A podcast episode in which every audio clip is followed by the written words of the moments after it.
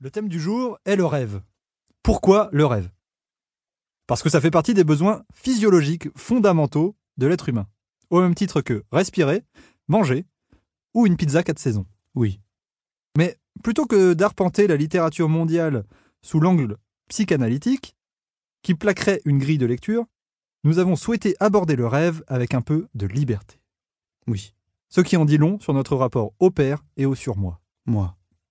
À vous de nous dire si ce podcast sera un rêve humide, un rêve étrange et pénétrant, ou bien encore un cauchemar paranoïaque, kafkaïen et kadikien, les fameux 4K. Oui.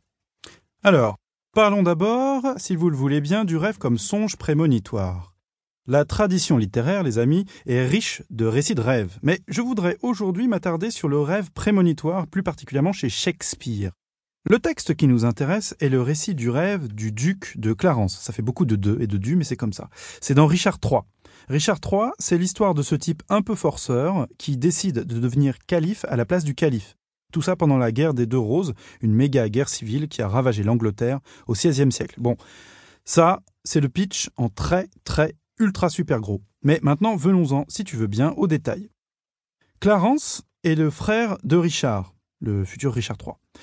Clarence et Richard, donc. Ils ont comploté ensemble pour renverser le roi précédent et placer sur le trône leur troisième frère, un peu comme euh, les trois frères. Et le, le- le- le troisième frère, euh, c'est Édouard IV, enfin le futur Édouard IV, mais suivez s'il vous plaît. Seulement, la fourberie appelant la fourberie, Richard ne se contente pas de cette situation et parle mal de son frère Clarence au roi Édouard IV. Ce qui ne se fait pas. Ça se fait ultra pas. Et donc, Édouard, donc le frère, a ordonné sur conseil de Richard, le frère toujours, qu'on enferme Clarence, toujours le frère,